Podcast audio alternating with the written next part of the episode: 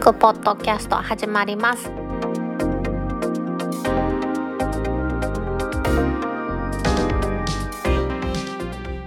2020年6月19日タックポッドキャスト2第100回目の始まりです。この番組は天王寺アップルクラブの大道とコメントのコーナーからはタックメンバーの北尾姫とお届けします。ついに配信100回を迎えることができました。タックポッドキャスト2になってから約2年ということですね。今回からオープニングの曲もそうです。皆さん聴いていただいたように変わっています。トルキスさんから新しい楽曲を提供していただいております。この楽曲はですねトルキスさんの新アルバム「アベレージ」として配信開始されますので皆さんもぜひですね配信されたものを購入してお聴きください。さて今週のオープニングはいろんなところで話題になっています。楽天ミニが対応するバンドを変更していたというお話をしたいと思います。ニュースはバザップの記事からこっそりバンド1非対応に変更された1円スマホ楽天ミニの1円スマホ楽天ミニの対応バンドさらに修正。楽天モバイル大混乱中という記事です。この記事中から読んでいきますと楽天モバイルが今1円で売っています。オリジナルスマホの楽天ミニがドコモ au ソフトバンクや世界中の携帯キャリア携帯事業者が採用しています。周波数帯であるバンド1への対応がこっそりカットされていたということを、まあ、このニュースで1個前の記事でやってたんですがそれよりですね他にもですね実はさらに対応周波数が変わってるということでどうもロットが3つに分かれてるということが分かったようなんですよね。ですので現状で発売されてるやつは 4G の FDD-LT のバンド3バンド4バンド5バンド18バンド19バンド26バンド28そして TD-LT のバンド38とバンド41とまあそれ以外 3G もちょっとあります最も最初に売られていたやつは今に加えてバンド1が対応ですけれどもバンド4とバンド5は抜けているということですね一番古いやつは。でその後出たやつはバンド1には対応してますけれどもバンド4は抜けていたということで3つの対応する周波数が別々になってるということなんですよね。じゃあこれでやっぱり疑問になってくるのは公式ページでバンド1対応のままみたいなところもありましたからその時すでにバンド1対応してませんでしたので技的がちゃんとねこれそのままでいいのかとかっていう、まあ、携帯キャリア MNO としてはちょっと致命的と言えるようなことで実はですね総務省が楽天モバイルに報告を求めるということ。これ内容はもちろん楽天ミニの周波数変更問題でということなんですが総務省は12日楽天モバイルが開発販売します楽天ミニ型番 C330 において対応する周波数を変更した問題で認証を受けました工事設計に合致していない工事設計合致義務というのがあるんですよね。これは電波法の方ですけれどもそれが合致してない恐れがあるということなどがありますので電波法の規定に基づいて報告しなさいというふうに言ったそうです。私なんでバンド1ですねいろんなとこ使ってるもんなのに抜いたかというとどうもアメリカの海岸ローミングでの使い勝手を考えてやったそうなんですけれども国内で使う楽天モバイル自体はバンド1を確か使ってないはずですから、まあ、自分らには関係ないのかもしれませんけれども例えば私のように IIJ ミオで eSIM で楽天ミニ使おうかなと思ってた人間はかなりこれ致命的なことですのでしかもですねどうやら 4G のバンド1にも対応していないですし 3G の、まあ、WCDMA 方式ですねこちらでも対応していないということが分かりましたのでまあ総務省はちょっと怒ってるような感じですよね。まあ、当たり前の話ですけれどもこの電波法に基づきます工事設計認証というのはハードウェアが一緒である無線関連の設計に変更ない場合ですねこうやってハードウェアと言ってもいいかもしれませんが無線機自体に特に変更のない場合は既存の認証に対応周波数の変更だとか通信機関の追加が認められてるということなんですけれども今回の場合ちょっとそれもグレーじゃないかというところなんですよね。まあ、とりあえず議的はもう一度同じ番号で取ったという説と別の番号で取り直したという説が2つあるんで、まあ、どっちがどっちかこの話はよくわからないんですよね。今のところですねこの収録してる時点では。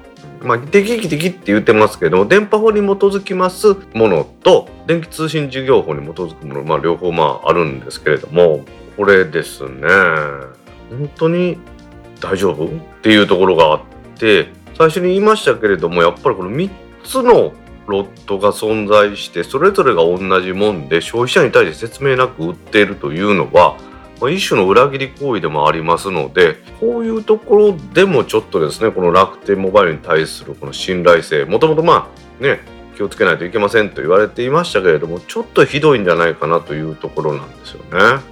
回収とかそんなに至るかどうかっていうのはこの時点で分かってないんですけれども最悪もしも回収に至るということになった場合ですね使っている人に対する影響、まあ、それは多大なものがありますのでそんな簡単なことではないと思うんですよね。このスマートフォンというのはいわゆるですねソフトウェア無線機なんですよね。無線機の形があってその中に様々なハードウェアが入っていますと。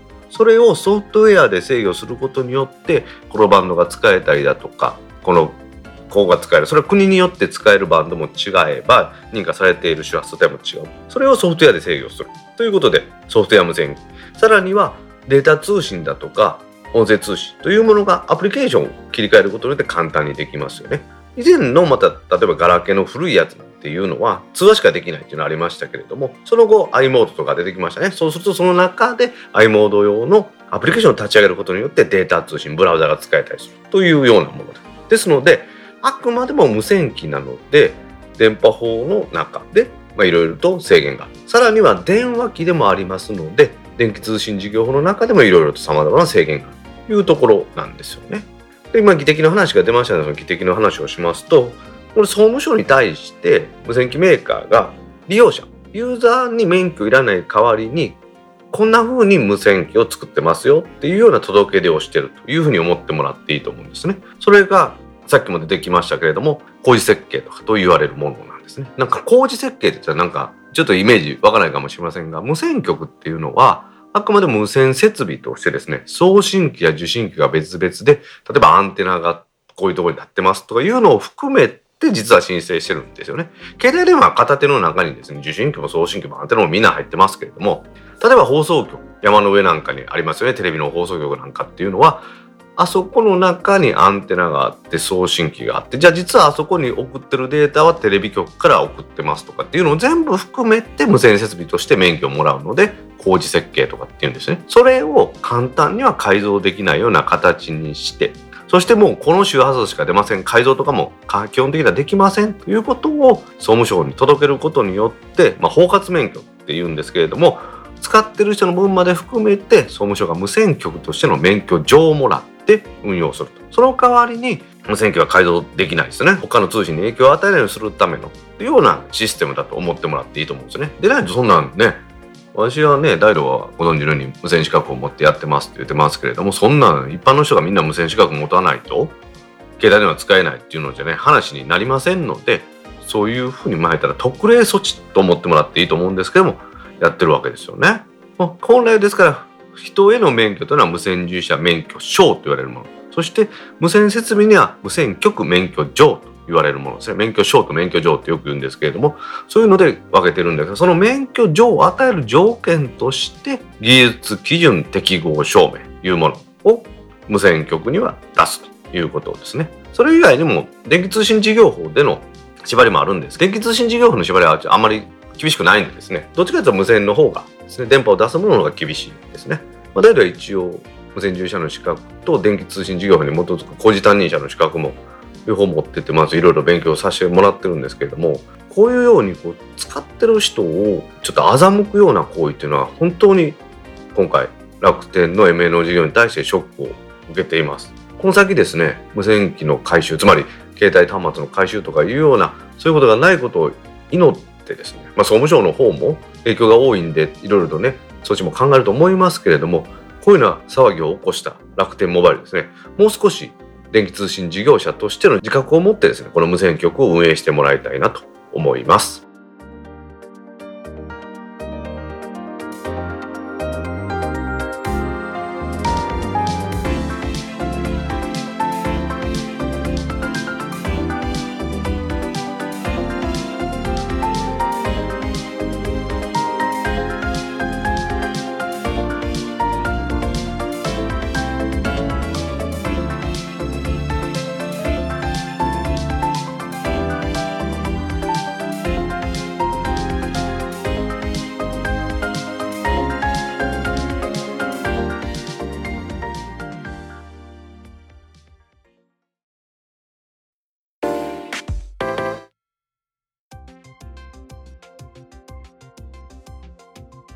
タック公式ツイッターアカウントでリツイートした記事を紹介します。2020年6月8日17時21分にリツイートした記事です。スマホ決済6月キャンペーンのまとめ。PayPay は最大1000%還元。オンラインやコンビニで最大10%から20%還元も IT メディアモバイルからの記事です。5月に引き続きましてですね、6月もコード決済のキャンペーンですね。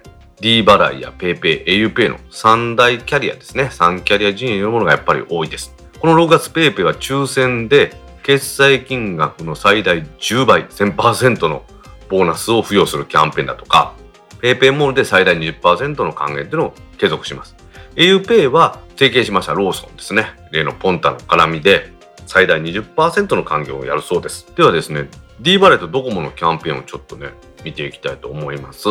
D 払いは生活応援キャンペーンとして対象店舗での D 払いの利用でまずキャッシュレス還元事業これ5%国がやってるやつですね。プラス D 払いからエントリーしますとそのキャンペーンで5%で最大10%ですね還元してくれるというものがあるそうです。1人につき3万ポイントというのは上限あるんですけどもそれでもですね使うだけで5%還元点であれば10%返ってくるというのも大きいですよね。さらには Amazon で D 払いを使うと抽選で1万人にポイントを50倍還元と。これこれは抽選なんでね、まあ、絶対もらえるというものではありませんから。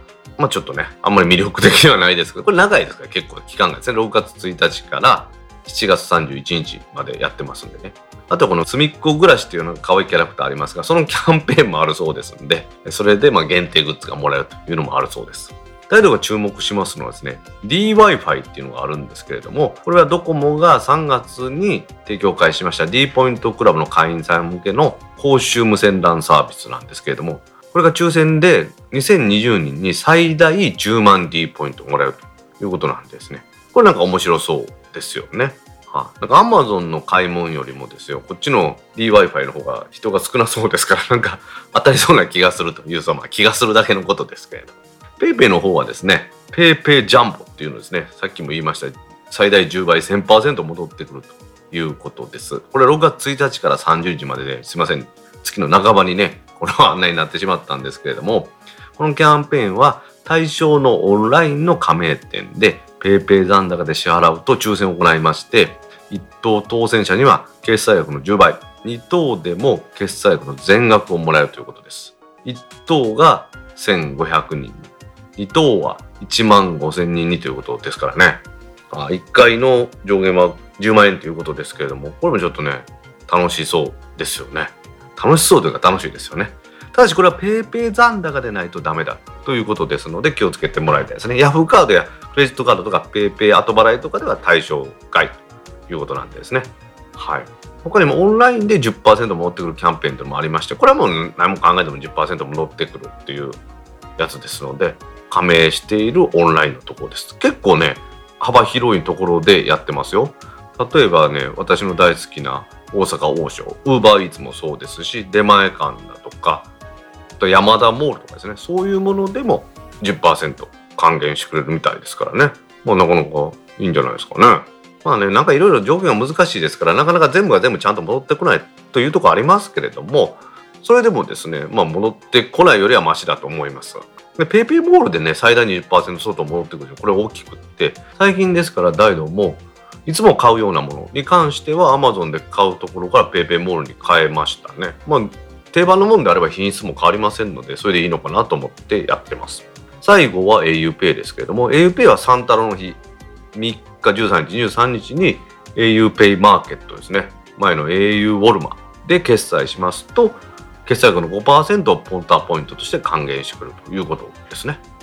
で au スマートパスプレミア会員を契約しているユーザーはこれは au スマートパスプレミア会員を契約している人しかダメということですけれどもいろんなことをやると最大20%になるということですね。まあこれもちょっとだいぶ難しいんですけれども。経路は変わるんですけれども楽天ペイのアプリで Suica にチャージしますと200円ごとに1ポイントを付与っていうのもありますね。うちの番組で取り上げましたように、Android 版の楽天ペイアプリで Suica の発行やチャージが行えるということですけれども、それではその、今言いましたポイントがもらえますので、これ結構ね、お得だと思いますんでね、皆さんもこれはぜひぜひぜひと思いますが、うん、ね、冒頭でも言いましたけど、楽天モバイルの方は下手を打ってますが、まあ楽天ペイの方は金融会社としてしっかりやってるみたいですんで、そっちは大丈夫だと思いますんでね、皆さんもお得にですね、使ってもらえたらなと思いますね。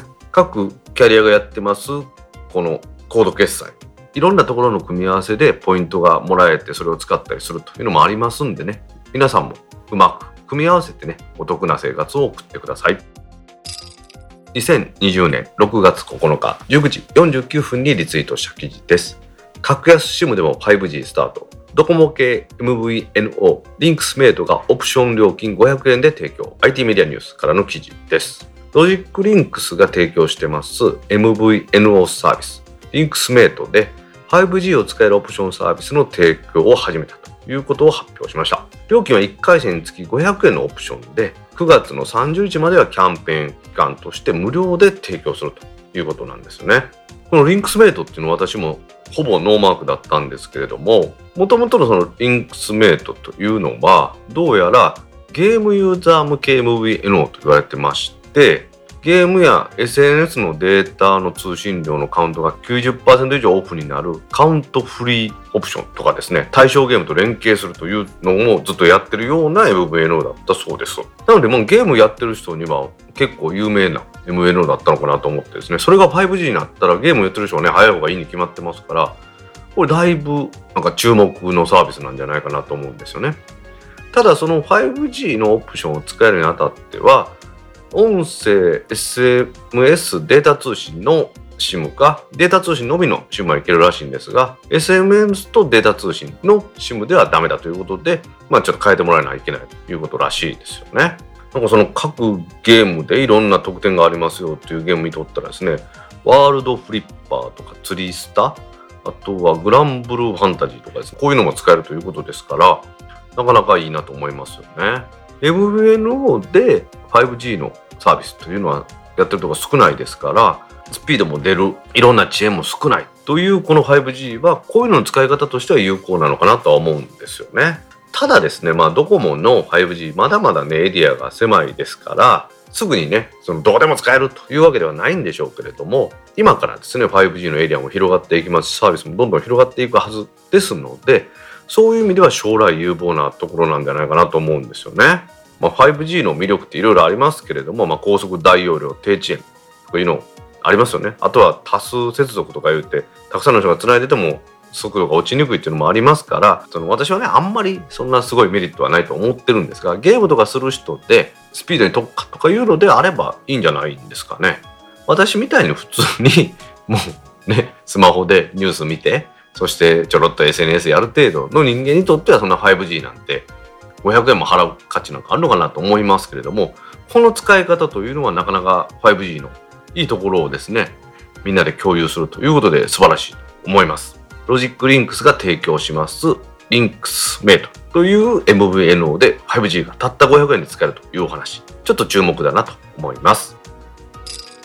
2020年6月10日6時4分にリツイートした記事です。Yahoo 乗り換えアプリに混雑トレンド機能、検索データなどをもとに事前に混雑傾向を予想、トラベルウォッチからの記事です。Yahoo のサービスで、マップとかのサービスでも混雑状態がわかるというのがやりますよ。また再びやりますという話出ましたけれども、今度はですね、Yahoo の乗り換え案内アプリ、これで混雑トレンド機能というのを提供開始しました。この機能はですね、アプリだとかあとは Yahoo 路線情報の過去の検索データをもとにその路線や方面ごとに検索数の多さとかですねあとは時間帯によってどんなのかっていうのを AI を使って算出しまして駅間の混雑の傾向を、まあ、予測して皆さんに提供するというものだそうです。4つの指針があるらしくて乗客の少ない時間帯乗客のやや少ない時間帯乗客がやや多い時間帯乗客が多い時間帯4段階で表示してくれるということです。検索した移動ルート間でこの間はどんだけ混んでますというのが示されると。これなんか人が立ってるような絵があってそのなんかその黒塗りしたというか色がついた数で多いとか少ないとかっていうのを見るということらしいんですよね。まあ、最近はですねだいぶコロナウイルスの感染拡大の防止で今ねステイホームだとかあとはテレワークだとかっていうところが少なくなってきましてですねだいぶ人も普通に戻りつつあると思うんですね。特にあの夜の街なんかはね危ないと言われてますけれどもわざわざ外に飲みに出たりするということは少ないのかもしれませんがやはり通勤というのは必要な、まあ、行為ですのでどうしてもですね、電車に乗って公共交通機関を使って、そして出勤するという声はあると思いますから、その時に混雑を避けるというのはなかなかいいんじゃないかなと思うんですよね。これもですね、まあ何年か前から、10年ぐらい前から言われてますビッグデータというものを今まで集めてきて、それを金に変えるというのは本当にこういうふうにですね、AI が蓄積したデータを分析することによってですね、行われてるというのがこれよくわかるものですよね。どこまでですねその本当に人がおるかおれへんかっていうのを見てるかどうかわからないんですがこの記事によりますと過去の路線検索データをもとにその人が少ない多いっていうのも判断するということみたいなんですけれどもでもどうなんでしょうね。東京とかのラッシュ時間っていうんですか？8時過ぎぐらいから9時過ぎぐらいまでっていうのはどこ行っても人多いような気がするんでですねまそこまでその使えるということはないのかもしれないんですけれども昼間の時間帯だとかあとは土日に関してとかっていうのは結構こういうのが有効になってくるのかなと思いますよね。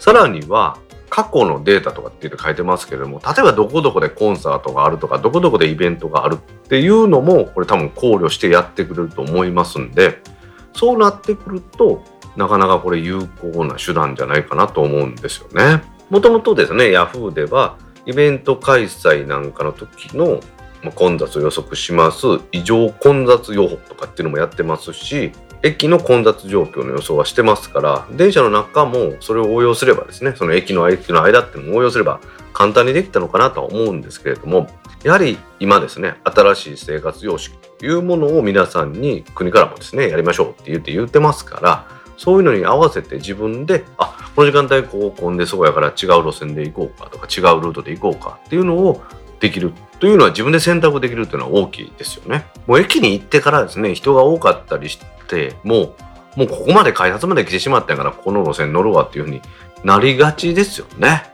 まあ、地方都市とかでは選択肢が少ないのかもしれませんけれども東京大阪ぐらいになればですね一つの路線だけじゃなくていろんなですね私鉄を使ってみたり地下鉄を使ってみたり JR を使ってみたりということで2点間の間でルートがいろいろできますし、まあ、それをね安く組み合わせるっていうのもこういう路線の検索ソフトではもともとできますからそういうところのね今までは安いとかですね近いとか早いとかそういうことを考えていたのかもしれないんですけれどもそこからですね混雑を避けるということを考えるようになってくる時代になってきたんですよね。もともと車なんかでも道路の渋滞予想っていうのはですね、多分お盆とかそんなんとかもやってたと思いますけれども、こういうふうにですね、だんだんだんだんその区切りが小さくなる、時間帯の区切りが小さくなるというのは、今まで集めてきたデータ、それを蓄積した上に解析するということですから、この Yahoo だとか Google というのがね、得意な分野なんだろうなと思いますね。Yahoo が提供しました混雑トレンド機能。これからね、こういうのを利用してですね、人と人が密になる状態というのを自分で避けれるようになってきたなと思います。2020年6月13日11時33分にリツイートした記事です。顔認証は冤罪が怖い。IBM に続き Amazon、マイクロソフトも操作利用停止宣言。ギズモンドジャパンからの記事です。このニュースはアメリカでのお話なんですけれども、IBM が8日に監視、人種識別、人権と銃の侵害に顔認識などのテクノロジーを使うのは断固反対。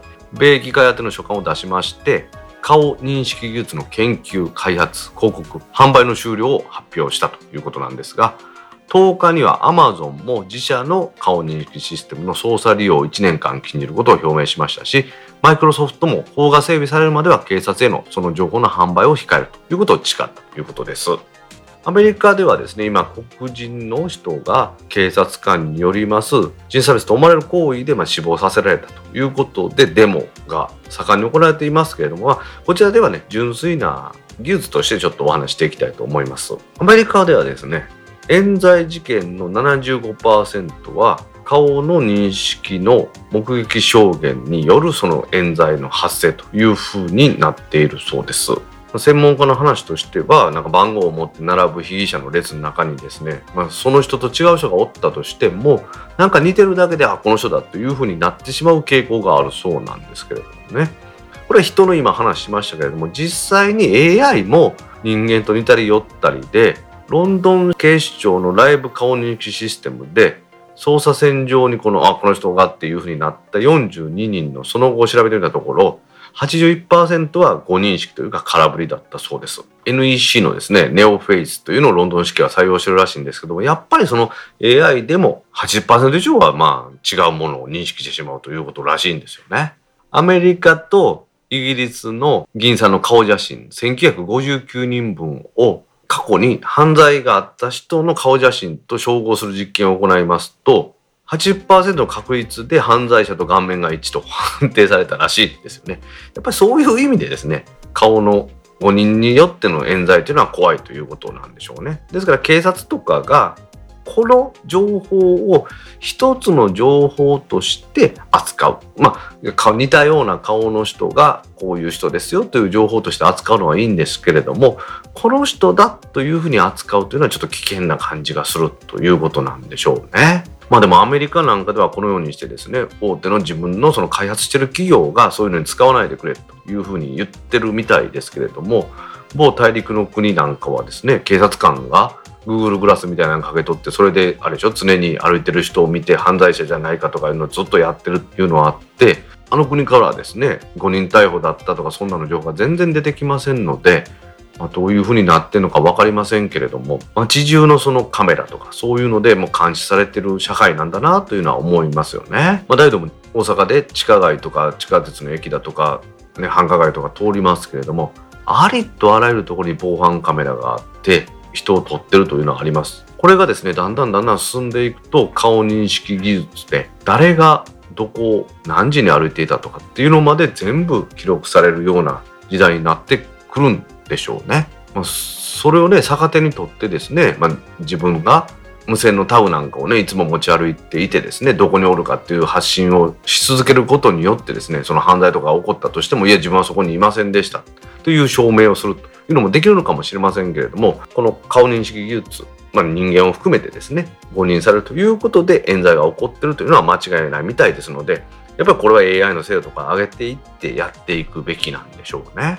まあ、1個前のニュースでね、Yahoo の話しましたけれども、そういうのの AI っていうのは計算してやるっていうのはまあいいんでしょうけれども、人の一生にかかるようなこの犯罪とかの検挙とかでこの AI を使ってやるというのは、何度も言いますけれども、一つの情報として扱って、これを決定的な情報として扱うということにはまだ時期尚早なのかなというふうに思います。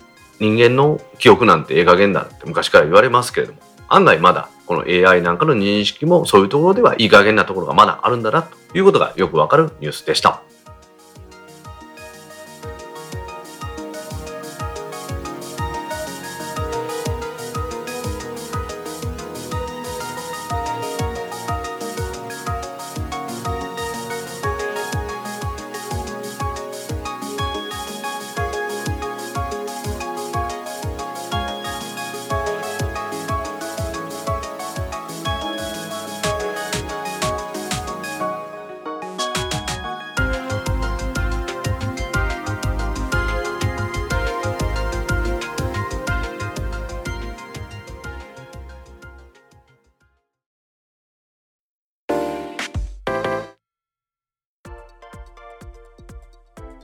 各ポッドキャストにいただいたコメントを読んでいくコーナーです。このコーナーからはタッグメンバーの北尾さんとお届けします。皆さんコメントありがとうございます。今週もコメントありがとうございます。ツイッターでハッシュタグタッグキャストとタッグ宛てにツイートいただいた中から一部を紹介します。はいお願いします。一足早く100回おめでとうございます。パン粉のくだり笑いすぎてお腹痛い。後半さらに畳みかけられるパン本パンって楽天ミニ子供用に買い与えるつもりでしたが関わるのが悪いと聞くとぐぬぬぬプラスさんから6月12日9時13分にツイートいただきました。はいプラスさんコメントありがとうございます。ありがとうございます。はい100回ありがとうございます。まあこれエンディングでねあの詳しく触れますんでさらっといきましてパンオンパンですよ、だってパンオンパンやったやんまあねまあまあ姫のグラコロには負けるけどねいつも言うけど。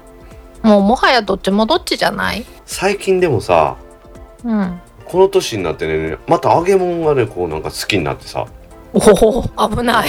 この前もさ天満からうん。南森町って、まあ、大阪でいうと有名な梅田ですね。大阪駅の1個東側に天満って駅があるんですけどね。うん。そこがまあ天神橋商店街っていう日本で一番長いと言われてる商店街の北の端って言っていいんですかね？あれね、かな。うん。うん。そこから南に向かって歩いていくと途中に南森町っていう駅でそれで時々歩くんです私ね。帰り暇やったら、うん。なんかそこでなんかこうとんかつとか店とか入りたくなっちゃいますもんね。串カツとかね。入りたくなるだけででも実際には入ってないの？いや入りますよ。入ってるんや。入りたくなるって日本語おかしくないか。プラスさんのおっしゃるようにパン粉この美味しく食べるにはいろいろありますけどパン粉で思い出したけどさあのグラタンとかさうん。焼き物にパン粉ってかけるよね。かけてしまうね。かけたら美味しいよね。パン粉 の上にまたあの粉チーズかけたらまた美味しいよね。あーなるほど。わしは逆やな。さ粉チーズかけて上にパン粉でパン粉をこうかなんていうの？カリッとしてっていうのが好きやな。あ北オッ逆やわ。お好み焼きもなんかいろいろね順番があるっていうからねどっちをしたりするかとかさ。あれさ鰹節とうん。の後に青のりだよね。ああいやさっき青のりかな。ええ おおことごとく違うな。あだってあのソース塗ってから青のりと今言ったカツオどっちさっきかけるかよりもその前にソース塗る前に鰹節かけるとこもあるもんね。あー。うん。ちょっと伸びが悪いから反対よねそれね。鰹節はこう踊ってる姿を見てまたちょっと食欲かきたてられるやん。それは確かに言えとるね。まあちょっともう一回戻らせてもらうとグラコロはうん。小麦粉やからね。小麦粉の外にパン粉やろ？さらに。うん。揚げ物はねちょっといろいろと、まあ、考えるとこありますんでね。うん。美味しい揚げ物とパンいいですね。はい。プラさんコメントありがとうございました。ありがとうございました。続きましてネットフリックス解約しました最近は Amazon プライムの方が見たいコンテンツが多いです。みどりんさんから6月12日8時28分にツイートいただきました。はいみどりさんコメントありがとうございます。ありがとうございます。Amazon プライムも面白いの多いよね。うん。ネットフリックスは私大好きですね。うんでもちょっと私 Hulu に変えようかなと思って。なんかヤマピーの海外ドラマがあるやん。まずヤマピーってわからんし山崎邦生のこと？最低や。山下。あわかった。スクローズの山下真司。うんちょっと年代古いね全体的にね。もっとジャニーズの。コードブルーに出てた人。修二とアキラ。どっちもわかりません。ジャニーズジャニーズ。それが見たくて。でも全裸監督ももう一回シーズン2出るんでしょ？おーらしいね。そうなってくるとちょっと入れ替わり立ち替わり忙しいなと今言ったそのヤマピー優勝のやつはドラマ？うん。ドラマはやっぱりその Hulu 強いよね。そうなの。そうなのよね、まあとりあえずネットフリックスアマゾンプライムですね。 Hulu 面白いコンテンツ多いと思いますんでね。皆さんもそれぞれお好みで時々解約しや時々契約するっていうので楽しんでもらいたいなと思います。はい。みどりさんコメントありがとうございましたありがとうございました。続きまして、16時まで起きているかどうか、肉姫にいじられる心配、大木豊重さんから6月8日10時16分にツイートいただきました。はい奥さんコメントありがとうございます。ありがとうございます。長丁場ですからね UGM ってね。うん。皆さんのペースで参加してくださいね。2回もご登壇いただくことになってますからね奥さんにはね。そこはまあ その私主催者側としてはもうゆっくりやってくださいというしかありませんので。ゆっくりやるのはいいんだけどろれつだけはしっかり持っといてほしいよね。いや大木さんはでも酔っ払ってもいいつも自然やではい。起きとかないと姫にいじられまくりますよ。じゃああらゆる連絡手段教えといてもらわないとね。これエンディングで言わなあかんけどさ。それに関してはまたエンディングネタでね。はい。今日はあのエンディングネタはいろいろ豊富なんで皆さん楽しみにしてください。はい。というわけで奥さんコメントありがとうございました。ありがとうございました。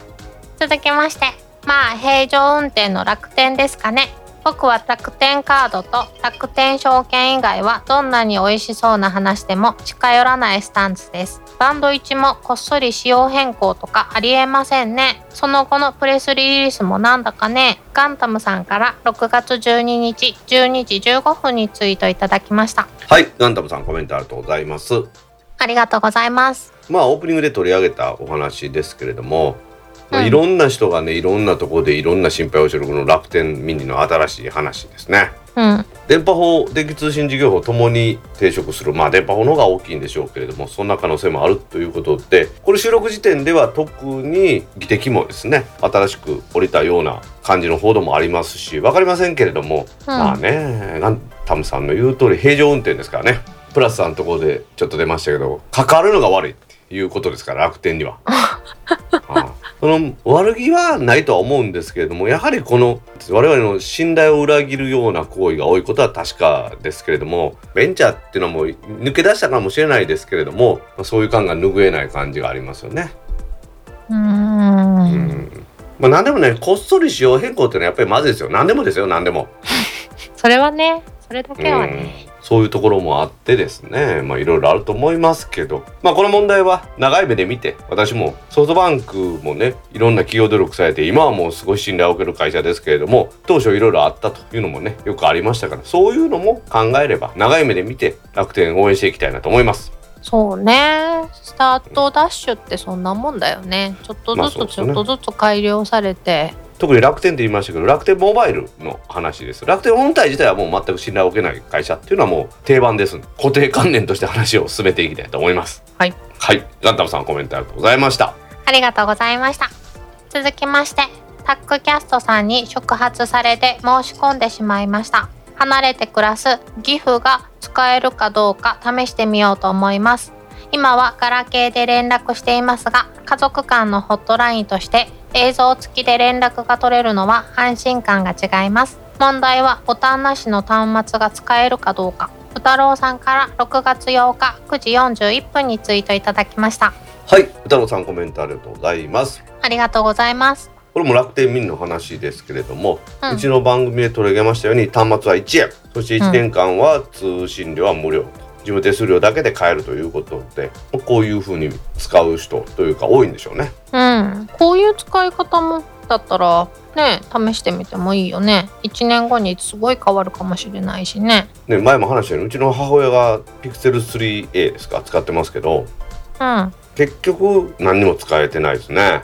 あ通話ができて LINE ができるようになったらいいんじゃないのかなと思って LINE とかそういうチャットアプリはうちは全然ダメよう使わんですね。教えても、うーん。うん、どうにかメールが最近できるようになったぐらいですか？はあ。でもねこのさアプリとかってアップデートのたびにちょっと UI 変わるやん。UI どうしても変わりますよね。表現とかも変わったりするやうんん。なんかそれに戸惑うらしくて毎回毎回電話かかってくる。そういう傾向はまあありますよね。仕方ないとは思いますけどうん。もともと自分で何をしたいかっていうことがないとこういうのは使いにくいと思うんですよね。うんこういう機能があるからこういう機能を使ったら便利ですよって言われてもこれはやっぱ受け入れがたいんですよね。私も実際問題そうじゃないですか。うん？ロジックプロで編集する話にしてもですよ。うんこういうふうな機能があるっても結局これがやりたいと思わないと使わないしうんその使い方は全く同じアプリでも理解できないんですよね。うん。自分がやりたいと思わないと。うん。なので例えばねお孫さんとテレビ電話したいわとかそういう欲求があったら覚えると思うんですけどうん。そうじゃなくてあれもできますよこれもできますよと言われてスマートフォンを渡したところでなかなかそういうのが進んでいかないのかなっていうのは思うんですよね。うんいやまあ鶏が先か卵が先かみたいな話になって申し訳ないですけど前も言ったように 5G がどうとかって話が出てますけどうん。あの 3G の時にテレビ電話ができますって言ったけど誰も使わなかったしいまだに誰も使ってないじゃないですか。うん。で最近のねこの在宅そういうののブームというか必要に迫られて皆さんですねミーティングアプリで顔出しでやるようになったっていうのはありますけどうん。機能はあるけどみんな使ってなかったでしょ？確かになのでやっぱり高齢の方とかにも安いからこれ使ってくれって渡したところで難しいのかなとそんなことよりもなんかこれがしたい。あれがしたいっていうのがあればいいのかなっていうのが正直な私の気持ちなんですよね。ううん。ん。でしょ、うん。姫だってやっぱりいい写真が綺麗な写真が撮りたいからピクセル使い方一生懸命触ってみようかとかカメラの調整もやってみようかと思うでしょうんただその世界さえも知らない人たちからするといろんな選択肢を用意してあげて、あそんなことができるんだ使ってみようっていうのもありなんじゃないかなと思うんだよね。うん何でもかんで、でもうんなんか自分がしたいことを言ってごらんっていうのはちょっと乱暴やなと思う。なるほど、ね、じゃないといつまでたってもついてこれないやんか。まあでもなかなかその興味を持ってやらないと使い方なんてわからんっていうのは本当思いますよね私一眼レフのカメラなんかうん。猫のなんですか人目に焦点を合わせるっていう機能が欲しくて買ったんでそこだけはめっちゃ勉強して猫撮るの得意ですけど人間撮るのは全然不得意ですもんね。いいやん猫のために買ってんから。それだけね、目的は達成されたんやったら成功じゃない？まあでもいい買い物やったんじゃない？そ れに、まあ、25万ぐらいカメラねお金払って買ったのはどうかっていう説もあるでしょえでも満足いく写真が撮れてるんやろ？それを見たら幸せやろ？めっちゃ幸せ。うちの子たち可愛いなって改めて思うんやろ？本当幸せです。えー、25万円で買える幸せなんだよ。お金で買える幸せなんだよ。なんかそういうなんか薄っぺらい言い方やめてもらっていいですか？いや感じ方は人それぞれだなと思いますよね。まあそうですね。でも宇太郎さんのね義理のお父さんがうまく使えることを祈ってますんでいろいろと教えてあげてください、はい宇太郎さんコメントありがとうございました。ありがとうございました。続きましていけたら行くわわかんない。それ今いるの3本お願いいたします。ひろふわさんから6月9日8時12分にツイートいただきました。もう一ついきましょいいよねいいよねも追加お願いします。きみひこさんから6月9日19時7分にツイートいただきました。うはいひろわさんきみひこさんコメントありがとうございます。ありがとうございますまあ、行けたら行くは分かんないといいよねいいよねはオリジナルですけどうん。それ今いるはあれですからねあのんさんから山村さんへのなんかこうツッコミとしての話から勉強させてもらったんですもんね。やめて私パクってる人みたいやん。いやもう大事なとこなんですかこれ。でもねんさんは今それいるじゃないですからね。今、その話いりますか？みたいな話やったんですね。でも大道さんもそういうとこいっぱいあるやん いや私はで結もご強引に使うじゃないですか本番で。構うんそうやね。なのでいいと思うんですけど山村さんは本当に使わないらしいですからね。だだってあのワンボタンの声の方ではスーパーカブの話とかちょっと出てくるじゃないですか。うん。iPhone 小町ではスーパーカブの話なんか一切出てこないですけど実はじゅんさんと話してるっていうですね。そうなんや。ちょっとその話聞いてみたいね。だからじゅんさんそれ配信で使えますみたいなことを言うらしいですから。確かに。鋭い。冷静。はい、あのじゅんさんのほんわかした口調で厳しいこと言われるっていうので。言われたいよね。もうむしろ言われたいか言ってんのかもしれない。ほんまですね。山村さんそういうとこあるかもしれないですよね。うん。わかるわ。私もちょっとわかるわ。はい。というわけでひろわさんきみこさんコメントありがとうございました。ありがとうございました続きまして楽天ミニの話題を今このタイミングで聞くと心がざわつきますね。きっと6月12日会ではそんな話をしていることだろう。ゆっくりもばっていってねさんから。6月12日8時15分にツイートいただきました。はい。ゆくままさんコメントありがとうございます。ありがとうございます。はい。もうゆくまさんをねとタックの会員になってくれてからあのステイホームの期間とか毎週ですねタックのオンラインミーティングやってましたんでね。いろいろとモバイルの話はねゆくまさんとして楽しかったですけどゆくまさんとこの楽天の話もねいろいろとしましたよ。うん。これやばそうやなって話。まあやばそうなところの話はもうオープニングで散々したんでまあいいとしてですよ。うん。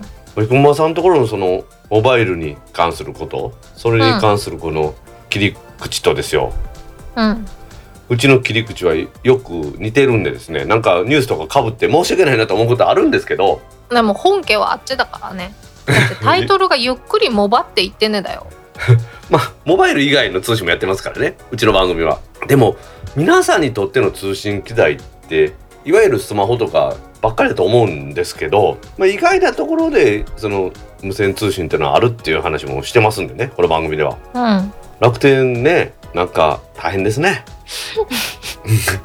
う ん昔ながらに言うと人柱なんじゃないのかなと思わない？そう思わないですね。あの私無線従事者っていう無線資格持ってる人間からやすると今回のこの楽天ミニの話は、まあ、ありえない話なんで結結局それで迷惑を被るというかもし何かあった場合に電波法違反に問われるのは使用者ですから、うん。うん、だからそれを考えた時にそういう恐れがちょっとでもあるようなことをやるっていう神経がわからないっていうのが正直なところです。なのでまあちょっとだいぶざわつきますね私は。はい。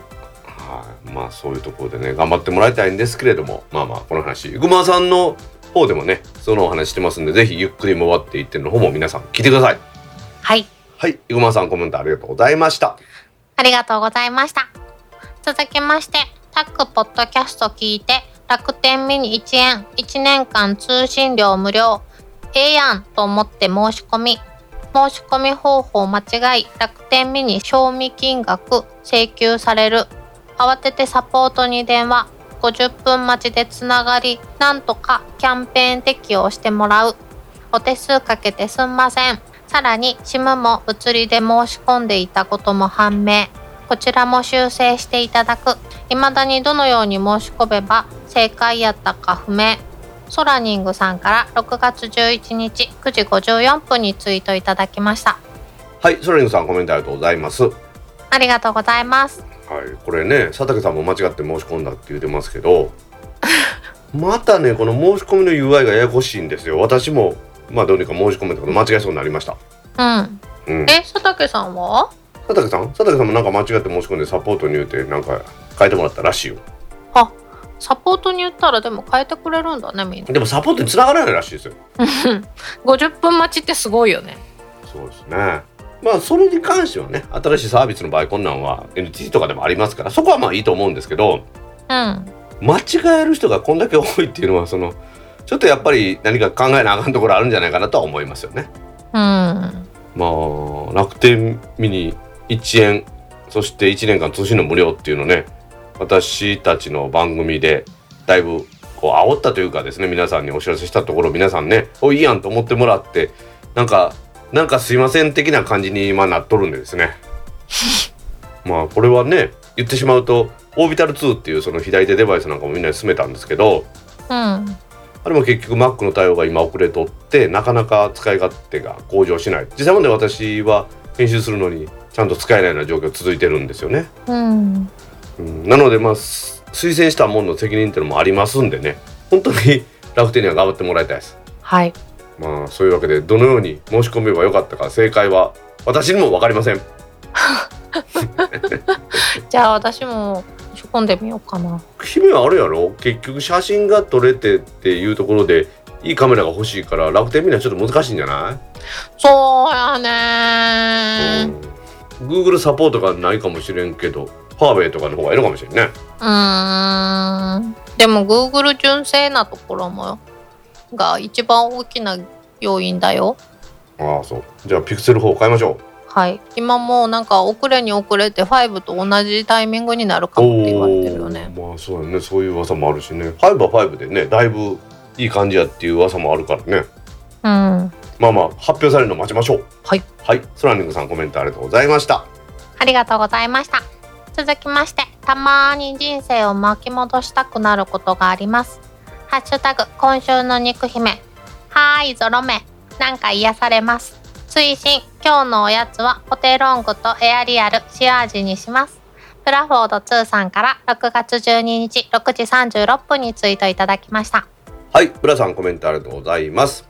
ありがとうございます。私は我が人生に悔いはなしなんで全く巻き戻したいとは思いません。うーん。時々さ、教えてあげたい時あるよね。うんその選択も,、ねもう一回考えてみるって。私はもっとなんか細かいところでありますね。タバコいろんなん吸いますけど、このタバコまずかって、ああ、買うんじゃなかったとかですよ。そんなんみんなあるよ。この入ったお店が美味しくなかった時とかさ。そうそうそう。それと一緒。そういうのはあるけど、その大きな選択でそういうことはないですね。うん。なんだかんだ言って私適応能力高いからさ、あんまり思わないのかもしれない。でしょ？私もそうです。だって 今今が変わってしまうってことやろ？過去,、うん過去が変わるってことはまあそうやな。それはそれでちょっと寂しいなでもわかるよね私は適応能力はあんまり高くないんですけど、周りが私に適応してくれるんで助かってます。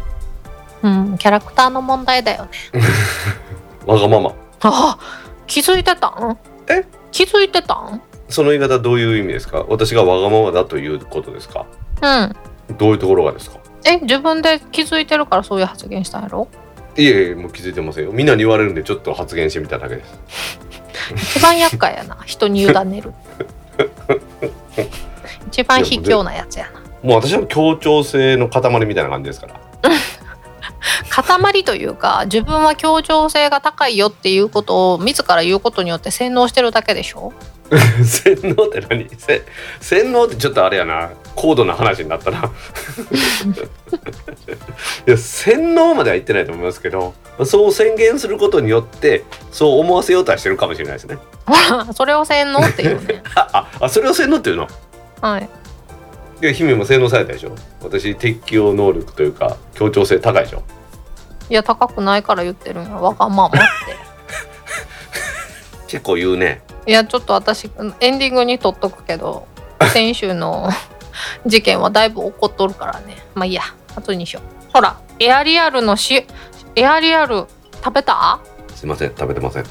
えー、これチーズから食べてしばらくチーズ続けてからの塩味が一番おすすめ。あ塩味も美味しいやんって言って二度楽しめるやつやね。ちょっと今度コンビニ寄ったら買ってみますわ。うんチチーズからやで。チーズから言ってな。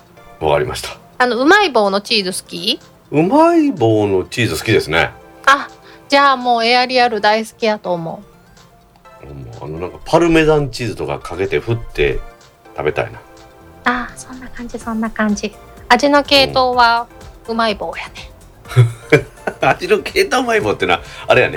ベースになってんのもやっぱりこのトウモロコシやからってことかなうん。でチーズ味もうまい棒系やねそれ多分うまい棒10円で買った方がいいんじうん違うね食感が違うねまた うまい棒もサクサクやでいやいい名前つけたと思うねエアリアルやでほんまに空気っぽいもん。買いに行こう。コテロンは手元にいっぱいあるんやけどね。うん。時々エアリアルで。わかりました。はい。はい。そういうわけでブラさんコメントありがとうございました。ありがとうございました。今週のコメントは以上です。皆さんコメントありがとうございました当番組宛てのコメントは Apple Podcast アプリのレビュー Facebook ページのコメントタック公式ブログへのコメント Twitter のメンションハッシュタグシャープタックキャストなどでお待ちしています。お待ちしてます。皆さん今週もコメントありがとうございました。ありがとうございました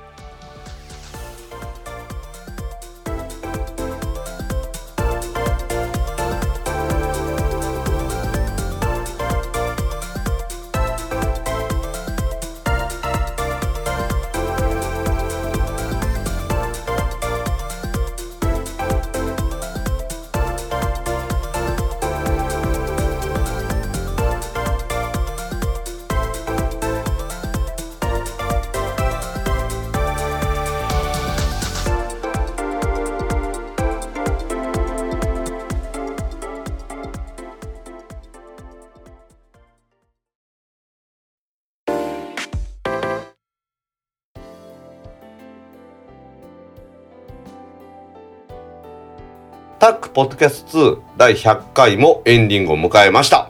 イエーイ！100回！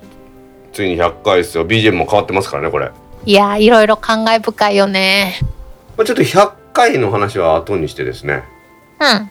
先週6月12日の金曜日に行いましたですね、電気屋ウォーカーとタックポッドキャストの公開生配信で私があの大失敗をしたという話をしたいんですけどよろしいですか？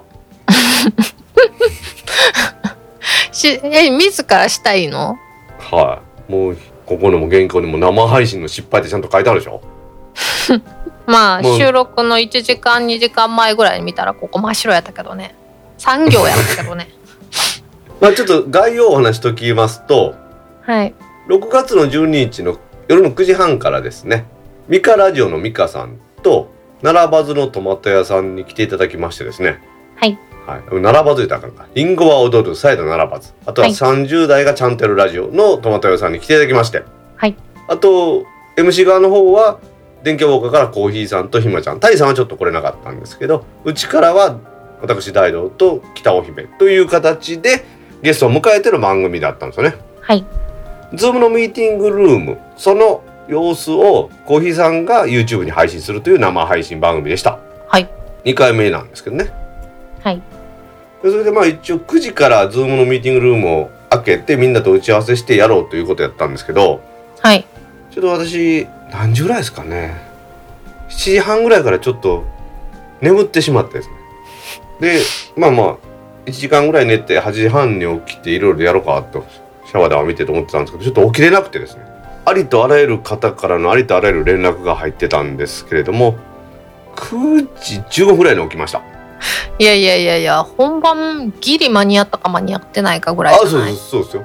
でですから皆さんの Zoom のルームに入ったのは9時25分ぐらいです、まあ Zoom の管理者は大道さんだったんだけどね。まあ、それまあこれ順順を追ってもういい？もう説明終わった？はい。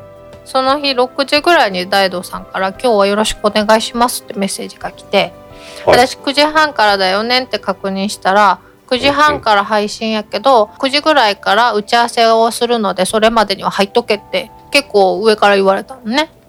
まあ入って私入入っとってねみたいな。お願いしますね みたいな。そんなんじゃなかった。そんなんじゃなかった。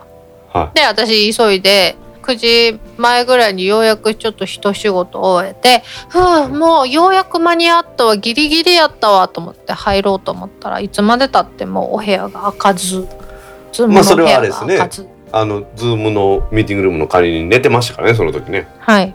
でそこから配信始まって30分ぐらいほぼ無言だったよね。なんやったらちょっと時々うとうとしてたやろ。うとうとはしてませんよ。皆さんの話を一生懸命聞いてました。なかなか目覚めんかったもんね。あの体目覚めなかったですね。いやーびっくりしたよね。みんなびっくりしたよね。番組にギリギリ穴開けなかったですけど皆さんに期待していただいてるような活躍ができなかったんで申し訳ませんでした。まあ、活躍を期待されてたかどうかっていうか 環境をきちんとした環境を提供できなかったことに反省してほしいよねまずね。だって私30分あるから接続テストとかしてみようとかって思ってたのに。ねびっくりしたね。いえびっくりさせたのはみんな私です。私が悪いんです。皆さん100回の記念に私責められてるようです記念にって。なんか美味しいとこ持っていく感じだよね。失敗は反省して次から気をつけます。はい。まあ疲れたね忙しかったねっつったらお互い忙しかったよねって返してきたよね。いやい私や、まあ、それ忙しかったけどちゃんとちゃんと21時には準備万端だったけどね。まあ忙しいとかにねそれはもう本当に私の言い訳に過ぎませんので皆さんに迷惑かけたことを反省してそれを生かして第3回の生配信に向けたいと思います。はい。でも配信楽しかった。あの美香さんからね可愛い絵も描いていただいてこれまた今週の配信の時にこの写真つけときますね。はい。美女って書いてありますから姫のこと。うん。ひまちゃんと私美女。いやでもひまちゃんしっかりしとるなと思って。あの皆さんももしよろしければですね電気屋ウォーカータックポッドキャスト公開生配信と弾いてもらうと YouTube 出てきますんでね。私のあのもうなんていうんですかねポンコツっぷりがよく見えますんで半分死んでるっていう前半30分ぐらい見てみてください。はい。というわけで電気屋ウォーカーさんとタックの生配信の話はこんなもんで今日からの新しい BGM の話を次したいと思います。はい。トロキさんの新アルバムですね「アベレージ」からまた曲をいただきましてオープニングは「ストレインラフ」ニュースは「トリップアドバイザー」コメントは「ブリリアントアプリケーション」エンディングはクリスプで。ということで全て新しい曲またコーナーとコーナーの間の SE も新しいのをいただいてます。ありがとうございます。ありがとうございます。素晴らしい曲をまた提供していただいてますんでね。ちょっとどんな曲か一個一個説明していって。大道さんの表現力で教えて やめてよ。生配信の30分ぐらいやん。冒頭30分ぐらいみたいなの。やめてよ。あのねもちろん音楽を作る能力もないですけどそれを表現できれば作れると思うんですよ。だからそういうのは聞いちゃダメ。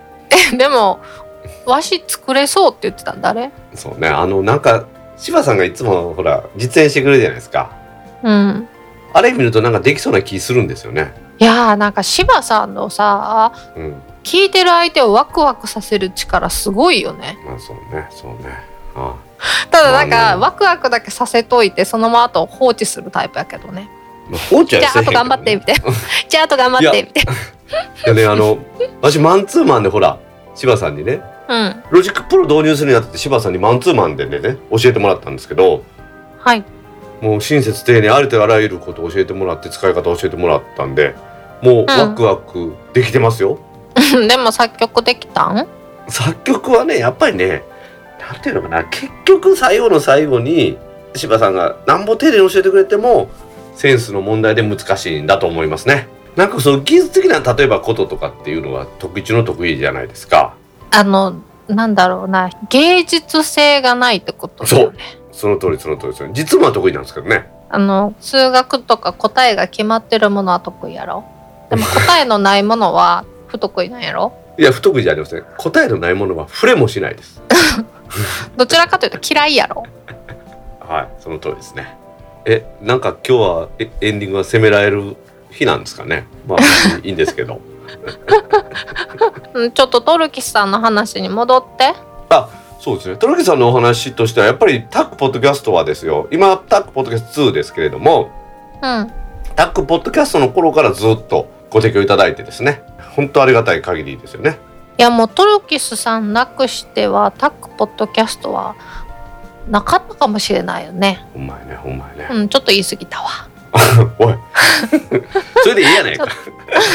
ちょっと言い過ぎたわだってトルキスさんだけだったら私の登場シーンないもんそらあかんわ。姫との100回をちょっと振り返ってみたいんですけど、はい。タックポッドキャスト2っていうのは、第1回ですね。配信開始は2018年の7月20日ですよ。はあ。これあのあれですよね。姫に出てくれと言いながら私が勝手にですねあの配信を始めたということで姫の怒りを買ったと。おそういう意味ではあれですねもう配信開始から怒りを買ってたんですね。ねねいつの間にか形勢逆転しとってんね。私初め 出会った頃は大道さん怖くて怖くてしょうがなかったのにね。そうなんですか。そういう話をいつも言われますけれども、そういうところがこうみじんも感じられないんですよね。近づいたらあかん人やと思って。あのそういうこと言うと皆さんまたリスナーの人誤解するんでちょっとやめてもらっていいですか？本当に。あはい。で姫の初登場は第4回。2018年8月10日です。はいまあその時からですかね。コメントのコーナーから姫が登場するということでそのスタイルは2年経った今も変わってないですもんね。ちょっとイヤイヤモニターって懐かしいね。イ ンイヤーモニターのやつね。うん。あトピックとしてはあれですかね。その1年後の第56回で姫が夏休みで1回だけ配信をお休みしたっていうですね。はああれ？一回だけ？私？うん。2回か2回お休みしてるで。2, 2回芝カード使ったで準レギュラーの柴さんも含めてね楽しく番組やってやっと100回ですよ。はい。姫のなんか思い出ありますか？VR 時代が一番辛かった。収録時代はねなんか楽しくやってきたんですけどうん。なんか物理的にしんどかったっていうあれですね。なんかようやく入れたと思ったらアップデートかかったりとかさ、そうそうそうそう。お部屋の中楽しかったよね大東さんのお部屋に行ってゲームとかしたよね、そうそう対戦ゲームよくやりましたよね。収収録の時間より遊んでる方が長いって柴さんと3そうそうそうそう。人で遊んでる時間が長い。まああれもね時代の最先端とまではいかないですけどというか先取りした収録でしたもんね。先取りしたけど今から考えるとあれ VR である必要なかったよね。楽しかったね、楽しかったで。で今なんかその Zoom で画面共有してやってもよかったかなとは思いますよね 今となってはね。でもあの頃さ、うん、お部屋に入るたびにすごい長いパスワードを毎回毎回発行しなあかんかった。そう。呪文みたいなやつね。そう。皆さんとねそういう意味ではバーチャルでねお会いできても楽しいかなと思ってたんですけど、うん、まあそれなら YouTube 配信見てもらう方が単純かつ見やすいってことが分かりました。ねえ。そうね。あれからもうだって1年くらいだもんね。経ちますねうん。まあタックポッドキャスト2はですねこれからも皆さんと共に歩んでいきたいと思いますし番組に関してはね社会状況の変化とか我々の生活状況の変化がない限りは続けていこうと思います。はい。例えば私が結婚するとかね。え結婚したらやめんの？いやなんかもうほらプライベート充実するともういいかなと思って。え？今充実してないってこと俺 でも大道さん結婚しても何も変わらんやん今と。戸籍が変わるだけやろ。なんやプライベートまだダダ漏れしたいか。いやダダ漏れはいいですけど。そうですよね。まああんまり変わらないかもしれないですね。はい。これからも皆さんと共に歩みたいと思いますんでね。皆さん応援してください。よろしくお願いします。はい。それではタックポッドキャスト2第100回を終了します。はい次回のタックポッドキャスト2第101回は来週6月の26日の金曜日に配信する予定です。はい。では皆さん来週も聞いてくださいね。バイニャー